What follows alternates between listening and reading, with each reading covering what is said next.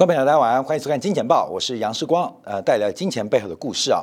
好，我们今天要特别从破铜烂铁来做一个观察啊。这个全球最大的矿商必和必妥对于最近铁矿石的一个价格丢出了预警，怎么现在才讲啊？怎么现在才讲？那另外啊，在这两天啊，这个台湾投资朋友最关心的是当冲，就当日的这个短线的交易啊，这个呃交易税减半啊，当冲免税。这个大陆喜欢把散户叫做韭菜，为什么？因为韭菜割了一波会再涨一波，割了一波再涨一波，所以散户啊永远是被大户割韭菜。那冲其实也是一样啊。这个世光以前年轻的时候，在每一次工作转换的时候，都是这个会在种东西，很喜欢种东西啊。所以这个葱也是一样，你这个葱长大就把它割掉，你不要把它杀光啊，它会再长一根葱出来啊。所以这个政府啊，这个希望散户，散户就跟葱一样啊，当冲啊。不用睡啊，当冲不用睡觉。假如你继续冲啊，继续玩这种短线交易啊，当冲真的是免税啊，当冲免税。所以呃，今晚会是说当冲免税，那我们听到的是当冲免税。所以散户，假如你继续想当冲啊韭菜的话，你真的看这个行情是完全完全睡不着的。这个当冲会不会赚钱呢？基本上是不可能的。我曾经跟大家分享过啊，在时光年轻的时候，手上大概有三四百万的这个呃现金啊。我一个月交易到十三亿啊，十三亿。当时啊，在这个宝来证券，就是后来被元大并掉的啊，宝来证券这个延吉路延吉分公司啊，是宝来最大的分点啊。我做到最大分点，台湾前五大券商最大分点的这个全月的第二名，全月第二名，还送我两张这个呃韩碧楼的免费住宿票哦，大户啊，大户。那时候我几岁？那时候才十七岁啊，十七岁，三百万。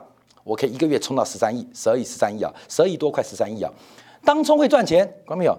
不可能啊，看没有？所以当冲啊，谁都会当过冲啊，谁会都会当过冲啊，看没有？所以你当完冲、当完卷之后，你要长大，不要再做草本性的这个植物，呃，要做桥本性的这个呃作物啊。所以基本上当冲免税，我们要做神木嘛，不要种什么葱啊、蒜啊。或是韭菜啊，所以政府通过当冲减半啊，这个税收减半，当冲免税，所以我们就直接解读啊，关没有？散户啊喜欢做短线交易，那你就要当冲啊，你你当冲的话，基本上就。不用税了。好，另外我们提到，我们今天提供一个数据跟大家做观察啊。这几天啊，国际股市的拉回有一个很重要的板块跟产业特别值得做留意。我们等一下做说明啊。那先看一下这个最新的散户多空流仓变化，还有我们在这几天提供的 Put Call Ratio 给大家做个分享。好，昨天是台湾指数期货的结算。好，我再次跟大家报告，因为我们事实上看收看《今年报》的观众朋友，台湾的观众，我刚刚录节目之前来看一下。只占我们整个收视的百分之四十三，也就是有将近三分之二是遍及海内外啊，不管是有美国的观众啊，不管是马来西亚、香港啊、新加坡、日本啊，还有中国大陆的观众都非常非常多啊。那我们讲台北股市，其实基本上它反映的是市场上散户的心态，所以它不是讲台北股市而已。不是只有台北股市而已，全球的市场其实结构都差不多。那我们就从身边的台北股市散户在期货选择权所谓的衍生性商品的操作跟交易啊，来关注全球的脉动跟变化。因为现在国际讯息流通非常快啊，不管是美国股市昨天发生的事情，你可以从 CNBC、从彭博社、从路透新闻或者从新浪财经都会看到各式的联动跟国际的新闻，所以这个联动性越来越快。讯息的落差越来越小，那当然会形成全球一致性的投资投机的行为跟情绪。所以，我们在这边特别说明啊，有人说这个小台啊，这种台湾的散户能不能呃这个看到其他市场是绝对可以的，绝对可以的。好，昨天台子期结算之后，我们看到散户在今天啊大举的建仓多单。散户的大举经常多单，好，这几天节目我们已经分析过啊，这个散户的心态，因为过去这个三个月啊，这个主力对于台湾散户，或是全球主力对于全球散户，等一下我们提供全球的证明啊，呃，这个先从台湾看，我们再看到全球市场，包括香港跟美国市场啊，连续三个月养养的肥肥胖胖，不管你是韭菜还是葱，养的又高又壮啊，这个拉回散户就买，逢高散户就出。过去三个月，散户不管在当冲还是期权市场，怎么做都赢，拉高就跑，拉回就买。哎呦，这个散户信心啊，不断的膨胀，不断的长大啊，这个每个人人人都变成巴菲特索罗斯来的，呃，当然方法不是用巴菲特索罗斯，用的都是奇奇怪怪的各种奇奇怪怪的方法跟选股的一个技巧。好，这三个月以来，散户养的肥肥胖胖，短短的两周时间啊，不要这样，短短的一周时间被割得干干净净。所以我们看到这个目前台北股市，以台北股市为例，不断的下跌破顶破线。可是散户在过去三个月养成的惯性就是拉回就买，反弹就出。那现在已经掉入了一个惯性的圈套，惯性的圈套。所以台北股市后续如何，我们要从散户的多空单做关注。多头不死，公投不止啊！这个假设或市场的谚语会不会继续存在？我们做关注。那特别我们在这几天提到了台北股市 put 跟 call。卖权跟买权的比值，我们也做过很多的这个教学跟说明。这个 Put Ratio 目前翻成负值，并不是看空的人变少，看多的人变多，而是代表大户、机构法人、对抽基金，他目前手上的现货部位或是期货的多单部位已经全数出清，所以对于 Put 并没有。购买或避险的需求，这才是关键要特别做留意的。我们在这一周啊上半周才特别提到，台北股市的 Put Ratio 来到了百分之七十九，创下了二零一八年十月份以来的新低。二零一八年十月份，全球股市包括台北股市跌歪掉啊，跌歪掉。什么原因？就是所谓的大户庄家基本上已经跑光了。我们从 Put Ratio 可以看得非常明显。那关面讲你不懂的话，我们不花时间解释啊。你看礼拜一、礼拜二的节目，我们做过非常完整的 Put Ratio 的说明。而目前正是如此，所以大户不仅不仅在目前啊这个现货啊或是庄家现货部分大举的出清，而且非常非常重要的这个散户被养被套，现在沦为韭菜，沦为葱的下场。啊，所以当冲免税，当韭菜免税，这个税不是呃这个所得税的税，而是你别睡了啊！后面每天看到行情啊，你可能都睡不着觉，你可能都睡不好。好，那我们来看庄家跑了，证据哪边？好，关面我们看两档股票，呃，这个我们的这个小编啊，今天把这个倒过来啊，倒庄，倒庄，所以庄倒过来啊，一个是芝加哥商品交易所，一个是香港交易所。芝加哥商品交易所跟香港交易所，其实这两家公司啊，这两交易所股票都有上市，而且长期啊跟市场是高度联动，因为他们是最标准的庄家，他们是最最标准的庄家，所以对于交易所的股价，尤其以香港港交所做观察，常常可以作为香港股市长期趋势的重要指标。观察过香港指数、香港股市的人都知道，港交所的股价常常可以作为一个非常重要的指标啊，非常重要指标。那港交所的股价在今年年初见到高点之后，这个反弹跟回升似乎无力。在今天，港交所的股价几乎要跌破整个平台区间的颈线。好，港交所。对于恒生指数，恒生指数已经跌得一塌糊涂，而港交所的股价也证实了这波行情可能是一个重大的修正。我们再回来看一下昨天的芝加哥商品交易所，芝加哥的商品交易所这个股价基本上把头部的颈线给跌破，颈线跌破，我们就可以确认头部。所以，我们现在可以做啊，从芝加哥商品交易所的股价做观察。怎么会出现那么大幅度的修正跟崩跌？道琼指数可能是个假突破，S M P 五百可能是个假突破，我们都用可能是哦。美国的纳斯达科技股指数可能是个假突破，可能是哦，是不是假突破？我们要确认哦。可是从芝加哥商品交易所的股价告诉我们，它已经是一个大型头部的确认。那为什么这个不管是东方的港交所，还是西方的芝加哥商品交易所，这个股价？会出现一个非常明确的顶部或头部的讯号，就非常值得大家的深思跟这个反省啊！所以我们看到这个庄家，现在我们这个庄家倒庄了啊！这个倒庄，这是倒庄吗？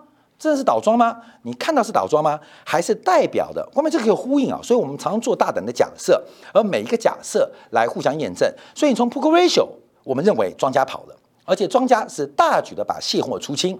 而且多单不留，所以在 p o k Ratio 很明显见到一个被动行为，关门一个被动行为。p o k Ratio 就是主力的背影，你知道吗？主力的背影我们讲领导的背影就是我们的方向，领导的表情就是我们的心情啊。这个注意啊，这个厚黑学啊，上班的哲学啊，呃，老板的表情就是我们的心情，老板的背影就是我们的方向。Poker ratio。就是庄家的背影，而庄家的背影是不是代表庄家的方向？我们从芝加哥商品交易所跟港交所的股价就非常非常明显，可以得到一个确认动作。但市场的大跌主要反映的是美联储公布了七月份的这个会议纪要。那这个会议纪要到底中间有什么样猫腻？其中他们中间出现重要的分歧，我们稍后会在晶体感部分来进行一个非常完整的一个解说。非常完整解说，我们把美国的加息跟紧缩的步骤做了几个阶段的说明，几个阶段说明都在经典部分做一个比较深刻的一个观察。在这边，我们先关心行情啊。第一个，美元指数创下了九个月新高。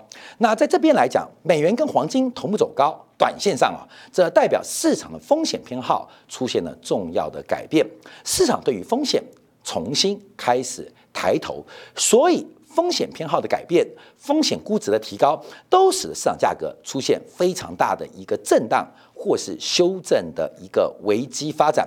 而重要的是，美元的转强，我们特别要关注欧元的变化，特别要关注欧元变化。在过去这几周，我们也在今天部分关注了欧洲央行的会议纪要。那我们做出了一个非常大胆的一个假设。而投资朋友可以利用欧洲央行的这个会议摘要跟会议的结果，配合我们金铁杆金钱豹大胆假设，可能可以在投资或投机出现。非常大的一个利润，非常大的利润啊！因为金钱豹我们做免费版三十分钟，基本上也把大量的这个国际讯息进行解读跟判断。那剩下的时间，我们在精选部分会做更完整、更仔细的一个说明跟关注啊。因为看金钱豹的、看金钱感的，可能这观众对于国际市场或财经市场的理解比较不一样，所以我们会有这个有呃浅的、有深的地方来进行一个关注说明。所以等一下啊，这个欧元对美元，尤其是欧元如何？做关注，甚至拿来做投机跟投资。那怎么做操作？我们等一下今天也做说明啊。好，我们今天要观察的是黄金啊，因为这一波我们对于黄金有非常多的说明。那我们特别提到黄金的一七九五，在过去从七月份到八月份的关注，因为美国股市来自于科技股市不断的走高，它可能是一个相对高点，也有可能是个绝对高点。好，那很多观众朋友给世光指正，世光你看空美国科技股那么久了，可是每一次的高点都被做突破动作。那这个高点可能大家认同，可是它不断的走多，不断的创高，是一个事实，它也是个现状。假如我们轻易的做放空，会给各位观众带来很大的一个损失。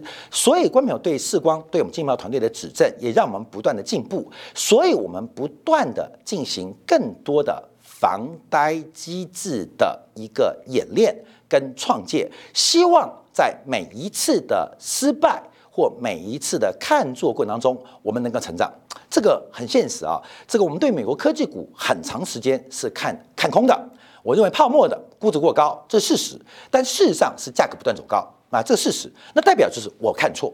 代表我们在这个研究啊跟判断的过程当中出了错误啊，这个是要承认的。这个错误有错误就要不断的反省检讨，绝对不会死鸭子嘴硬。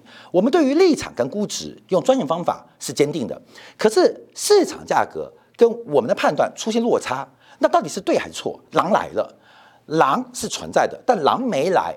我们作为一个放羊的小孩，我们叫检讨哦，并不是说谎，我们出发点。是警告风险，可是这个警告感觉是杞人忧天啊，感觉杞人忧天，所以为了这个。更进一步的做关注，所以我们在这一次哦，从今天部分，我们就不断的提出一个防呆机制，从实质利率跟通胀预期的关系来判断成长股跟周期股之间的估值变化。成长股以科技股为代表，那周期股以商品原料的资产作为代表。所以我们在过去一段时间，我相信今天的朋友都可以看到，一七九五是我们作为一个防呆机制，到底成长股或科技股的修正或下跌，它是一个技术性。的整理还是起跌，我们用黄金的一七九五来做一个观察，这就是什么？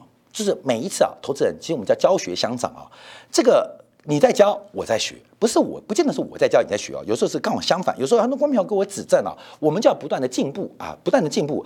就算我们坚持我们对于估值的一个立场，可是市场价格一旦有偏差，那代表我们在短短周期或是个中周期有错误，这错误要找出来，避免影响到爱护金钱豹跟爱护视光的朋友们在财富的呃追求自由之路啊出现一些挫折或颠倒。所以这一次我们进一步用黄金的一七九五做一个关注。那为什么黄金九五？我们花很多时间解释啊。过去在金钱豹啊，更多在金钱感，在黄金一七九五、一八一二、一八三五。一九一七九五做了很多次的一个观察跟掌握啊，所以我相信今天有观众朋友，假如你有持续关注哈，我们把黄金作为一个指标，那你要做投机跟投资，你要做杠杆就注意风险。那祝大家发财，那你赚钱也不要谢谢我，关淼，因为你赚钱不会分给我啊，那只是注意风险哦。那我们从宏观经济，从国际股市，尤其成长股跟科技股，用黄金一七九五会不会跌破，作为是一个技术性的修正拉回，还是起跌的？防呆机制跟判断准则啊，这也是我们进一步希望为观众朋友做服务，就是每天每天你收看的金钱报，你看到的视光都在进步，都在进步，所以我们希望能够为大家做出最好的一个宏观经济的判断跟市场的关注。那这一次，这一次，那基本上就非常非常的。呃，灵敏啊，呃，我们不管从二零一八年啊，当时我们提到了黄金二零二零上看二零二零啊，当时才一千四的时候啊，到这一次我们用一七九五来做一个关注跟观察啊。好，我们看一下，因为台北股市这一波的起跌点非常非常巧合，我们有黄金什么时候跌破一七九五的？就是在八月五号，就在八月五号，而台北股市无巧不巧的从八月五号正式。开始出现这一波超过千点的修正之路，就从八月五号，也就是黄金一七九五一旦跌破，台北股市也好，韩国股市也好，纳斯达科技股市也好，以成长股、以科技股为主的市场或指数，这一波的起跌就正式开始了。非常巧合，一七九五一跌破，而国际的科技股就。带头起跌，所以我们看到八月五号黄台北股市的起跌跟黄金一七九五有关，韩国股市这一波的起跌，观众朋友也非常巧合的在八月五号黄金跌破一七九五。我们再看一下美国的科技股股市，科技股指数纳斯达克指数，美国纳斯达克指数的高点就在黄金一七九五跌破之后，开始出现了一个修正。甚至我们认为是起跌的动作跟关注。好，观众朋友，不是黄金一九五多重要，而是我们为什么推敲黄金一九五，这是一个系统跟方法的一个观察。那主要是希望大家能够了解宏观经济的变化。当然，因为更多的呃财经节目的观众啊。啊，说实话，你们有投资或投机跟资产组合配置的一个需求，所以我们可能会有更具体的指标。那黄金一九五怎么来的啊？快，那就回去慢慢看金铁杆啊。这个我们从七月初一路讲到八月中，怎么看它突破，怎么看它失守啊？这中间都有很大过程，就包括了通胀预期跟实际利率。所以很多金钱金钱报观众朋友，你不要太多骂我，因为有时候你没有看完整版，并不是我不说，我们也讲得很清楚，只是是更深的。更专业的、更呃呃复杂的解释是摆在金钱部分，让金钱报、金钱报我们这个免费版可以服务普罗大众，让金钱感让更专业的观众知道它的原因。因为有时候你不需要原因嘛，你只知道告诉我涨还是跌嘛，市场会往哪个方向嘛，所以我们就告诉你一个结论。那什么原因在金钱部分做了完整说明啊？所以为什么黄金是一七九五啊？相信我们过去这一个月当中有花很多时间来跟大家做分析跟解释。那这一次黄金跌破一七九五，关键追求黄金反弹哦，不重要，因为一七九五是一个警报。一种五是金丝雀啊，在煤炭煤矿坑当中啊，针对这个一氧化碳啊，呃，发出的一个重要警讯。它不是金丝雀重要，看到没有？金丝雀死了，嗯，金丝雀带来霉运吗？不是，是金丝雀会死掉，会昏倒，它背后的一氧化碳，它背后实质利率跟通胀预期的转折。所以，各位，我们只是啊，那一氧化碳很高，跟你解释半天，一氧化碳吸多，吸多会死掉，各位朋友很累，百只金丝雀，你要死掉了，你也差不多了啊，就这这个意思啊。所以在金钱报部分，我们是做百只金丝雀给你看；在经典部分，我们是把金丝雀它代表的意义做出了说明。好，现在我们就要做一个观察啊，因为啊，这个更多的利空来了，全球最大的矿业公司啊，这个必和必妥。在昨天发表了明年度的产业展望报告。昨天哦，昨天哦，昨天哦。好，等一下看价格。先看他怎么说。随着中国经济放缓，中国对钢铁行业的严管，还有中国房地产行业的扩张下滑，碳中和的政策影响等等。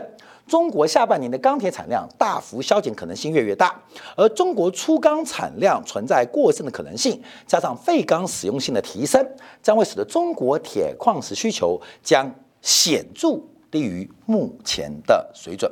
昨天讲的哦，昨天讲的好，各位没有？我们看一下什么时候讲的？铁矿石的价格在五月十三号，在七月十六号来到了这个美元呐，这是两百二十六跟两百十九，现在剩下了。一百三十一，看到没有？跌完之后，避而避了才开始讲。所以，我们昨天节目啊，讲了很多上市公司为例啊，包括了万宏、吴敏球，这都是缺德的老板后面？这缺德不是他经营公司缺德，而是对他的股东们缺德，永远看多，永远不会提出警告。为什么投资万红的股东们一波接着一波，不是韭菜就是冲？当万红的股东真的是当冲啊！真的是冲啊，不是那个冲来冲去啊，是当冲。做万红股东真的不用睡，你只要报个万红，观众朋友，报一年没感觉，报两年没感觉，报三年绝对看精神科，绝看精神科。为什么吴敏球怎么看行情呢？所以最近我们看到这个美系外资调降全球记忆体的展望跟价格，价格我不客讲，美光闭嘴，三星连靠腰都不敢，只有台湾的这些以万红吴敏球为首，哎呀，不懂产业来乱批评。后面我们先举 B 和 B 图为例，举 B 和 B 图为例，这个什么公司啊？从两百二跌到一百三，现在告诉我铁矿石未来的展望不好。现在告诉我铁矿石的展望不好，还要你讲吗？从两百二跌到一百三，我的葱，我的韭菜都不知道割了多少遍了。现在告告诉我明年的展望不好，所以我们提到市场的机制，价格有发现价值的可能。这个很重要，市场的价格有发现价值的可能，股价跌跟修正不是没有原因的。过去半年具体的股价在高档盘旋不动，你不要告诉我未来多好，人家外资分析师看空你，看的是恰到好处。我们之前在见报提到了面板，后面三十四块钱、三十三块钱的面板，友达老板怎么讲的？下半年景气畅旺。讲完之后，我跟你讲哦，屁都还没有离开内裤之前，股价就已经崩了。我不客气来讲哦，屁都还没离开裤裆，才刚刚接近肛门，股价就崩盘了。后面讲为什么难听？因为散户跟一般投资人，你们要特别注意风险。那到底是友达骗人，是万宏骗人，还是外资骗人？我不知道。可是价格机制会告诉我们，到底谁能够保护各位的财富跟财产。好，回来看铁矿石这个价格崩溃。今天啊，这个上海的啊，这个大陆的这个铁矿石期货继续的狂跌跟崩溃啊。那连袂的包括了像热压钢板、热压卷板，包括螺纹钢，也就是钢筋的期货全面性的下跌。所以很多人说，哎呀，中钢还不在调高报价吗？看到没有？所有的行情，看到没有？等到中钢调降报价的时候，股价都跌一大波了。你懂意思吗？这种是落后指标啊，这是一个很落后的指标。所以有时候投资朋友要知道，价格发现股票市场干嘛？它是做个价格发现的机制，发现什么？带你预知未来，带你预知未来。好，比尔·毕妥提到，中国的粗钢产量在今年创下历史新高纪录，可是，在明年之后，刚刚讲了很多理由。都可能出现下滑，所以不管是日压绝板呐，你看螺纹钢这些价格都不断的一路走低，所以必和必妥被迫被迫啊，我讲叫被迫，为什么？因为外国对于投资人的保护权益是非常非常在意的。这个上市公司盈利不佳，你要先丢预警，不然不然不小心就被美国投资人、被英国投资人告上法院。台湾的上市公司大股东随便扯。我们做媒体啊，讲多讲空不行。可是上市公司老板每天喊多就可以啊，很就很奇怪。这就是台湾很奇怪，该管的不管，不该管的一直管啊。所以我们看到这个万宏老板看多，友达的老板看多，关没有？是不是应该抓起来？是不是抓起来？是不是该抓起来嘛？关美月，我你告诉我的资讯，我相信你，结果被套牢，那怎么办呢？怎么办呢？我刚提到，旺宏两千年买到最高点的，跟台积电两千年买最高点的，台积电你两千年不涨也买到最高点的，报到现在赚十五倍。旺宏两千年相信吴敏球到现在还赔七成，还原全值之后，关没有？这到底谁谁应该对得起责任呢？所以我们提到这市场的风险关键很大。好，我们看到那现在再回来讲信贷脉冲哦，为什么一波接着一波？中国的信贷脉冲。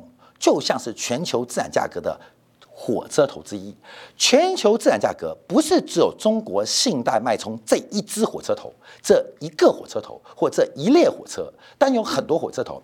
可中国的信贷脉冲，它可以作为一个非常重要的观察指标。随着时间的变化，随着时间变化，你看一步一步，不管是商品市场，不管是通胀预期，不管是换汇澳币的变化，不管是美国国债。它就像是一个水晶球一般，预测了所有行情的节奏跟变化。所以各位还记得吗？我每次提到坐过阿里山小火车的森林火车人都知道，当火车头左转的时候，你还在右转，因为独立山的绕来绕去嘛。那个森林小火车说火车左转，你的屁股还在右转，所以火车头说哦要涨了，你还在跌。当火车头右转，火车头说跌了，你说骗人，还在涨。看到没有？关键是火车头的方向。关键是火车头方向，所以我们提到，不管从 p r o g r ratio 来观察，不管从交易所的股价做观察，不管从长期的信贷脉冲做观察，观众朋友要在社会生存，我们举了职场为例，办公室哲学为例，领导的表情就是你的心情，而领导老板的背影就是你的方向。那老板的背影都往那边走了，你偏偏往这边走，观众朋友你要干嘛？最近我们看到大陆最有名的肉品啊，那个双汇发展就做那个呃香肠啊，做猪肉的啊，这个呃在呃这个呃全世界规模算很大的。最近爸爸跟儿子闹翻，那爸爸很坏啊，儿子也不乖啊，基本上那为什么儿子在家痛哭啊？因为被免掉了嘛啊，在香港自己豪宅痛哭，呃爸爸不爱我了。你看东元不是这样吗？黄茂雄这样走，不管黄茂雄好不好，他儿子黄玉元不是在哭吗？不是在哭吗？看到没有？为什么爸爸的背影就是你的方向嘛？而市场的背影就是市场爸爸。就是你的方向，所以我们再次跟大家提到信贷脉冲。为什么提到信贷脉冲？看到没有？听起来很悲观，因为信贷脉冲正在用非常快的速度来接近低点，来接近低点。看到没有？那不是说，那我可以爆喽，我可以撑哦。看到没有？这不是像阿里山的森林火车，蹦蹦蹦慢慢走，这是一台云霄飞车。当信贷脉冲来到低点的时刻。离心力将会帮你甩开通往财富自由之路的列车之外，所以不要说现在脉冲快到低点了，看没有？为什么？因为现在股价还在高点，阿里山火车已经左转很久了，后面最班列车还正在右转啊，才刚开始右转。好，等到信贷脉冲，你看火车右转了，对不起，你的车正在左转，你能撑多久？这方面要特别注意相关的变化跟风险啊。好，最后我们看到，包括了铜价也在大跌。那从铜价做关注，在今天的铜价，我们以 LME 啊，伦敦金融交易所的关注，铜价已经把颈线给跌破掉了。所以铜的关面随便画，这个铜的颈线也好，颈线也好，你随便画，它都出现了，嗯嗯。嗯，看到没有？嗯，很多嗯，看到没有？这个铜的形态好漂亮，好漂亮，好漂亮，非常漂亮，很漂亮。这个时光以前单色的啊，我们我的呃呃雪地的指导师吴景雄，那吴景雄的前一个登西马拉山的是台湾一个联合报的这个长期合作的撰写员，叫高。高高高高什么？一些忘记了。那很可怜，为什么？因为当年呢，就是喜马登顶当中，那因为下山不及撤退，所以四肢四肢都冻伤了，所以全部切掉，全部切掉，为了保命嘛，因为坏死嘛。后面为什么？为什么？这位高老师为什么发生这个悲剧？他这个拍成电影哦，关于拍喜马拉雅山最大一次山难了，台湾有一个登山客也登山的专业人员也上去，那这很危险。那其实很可悲，因为这个撤退不及，跟山喜马拉雅山的这个圣母峰啊，这个气候变化太大，那撤退不及，命捡回来了，可是所有奢侈头全部割掉。全部割掉，所以我们当时在做雪定跟东攀训练的过程啊，以前年轻在做登山活动当中，就会常常上这个课。观众朋友，下山不急，下山不急，不急啊！观众朋友，四肢割掉，我跟你讲，五肢都割掉。观众朋友，五肢都割掉，身上能割的全割掉，全割掉。所以这个山，观众朋友已经看到了，正在下山的时刻，观众朋友会发生什么样的变化跟发展？我们以包括了伦敦铜为例，包括我们看到了。这个上海铜为例，它这个形态都非常完整。铜代表什么意思？铜一般人叫工业的博士，也就是景气的博士，因为什么都需要铜。铜价的大跌会对后面的景气产生什么样的影响跟变化？我们休息一下，在精彩部分，我们要解读一下昨天晚上美联储的利率会议的摘要。昨天公布，不要忘记哦，现在是八月中哦，公布的是七月底哦。那这中间有猫腻哦。七月底的报告跟八月中现在市场出现了一个变化，而这个变化会如何影响？包括美国的利率加息如何出现缩表，还是美元的变化？我们休息一下，在今晚部分为大家从美联储的会议摘要做进一步的分析跟分享。